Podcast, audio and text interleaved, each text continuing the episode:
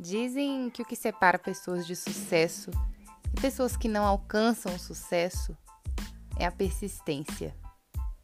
Olha, eu posso dizer para vocês que eu já insisti bastante. E agora eu quero convidar vocês para virem junto comigo. Toda quinta-feira vou contar um episódio da minha vida. Já passei muito mico, muito drama, mas tem muita história boa para compartilhar. Eu tenho certeza que isso pode te ajudar a alcançar os seus objetivos, sejam eles profissionais, pessoais. Aqui eu não vou falar de business. Aqui eu vou contar histórias reais, narradas por mim mesma. Espero vocês!